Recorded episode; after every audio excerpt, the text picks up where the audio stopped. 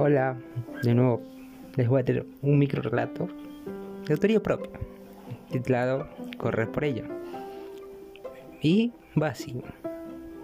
Estaba exhausto, agotado. Yo ya no podía más. Corría y corría, pero nunca lograba alcanzarla. Era mi frustración querer decirle tantas cosas y no poder hacerlo.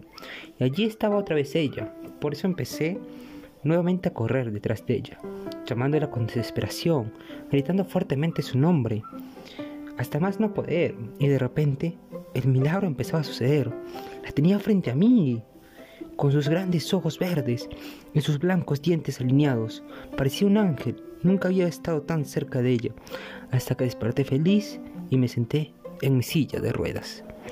Gracias, espero que les haya gustado y nos vemos en la próxima.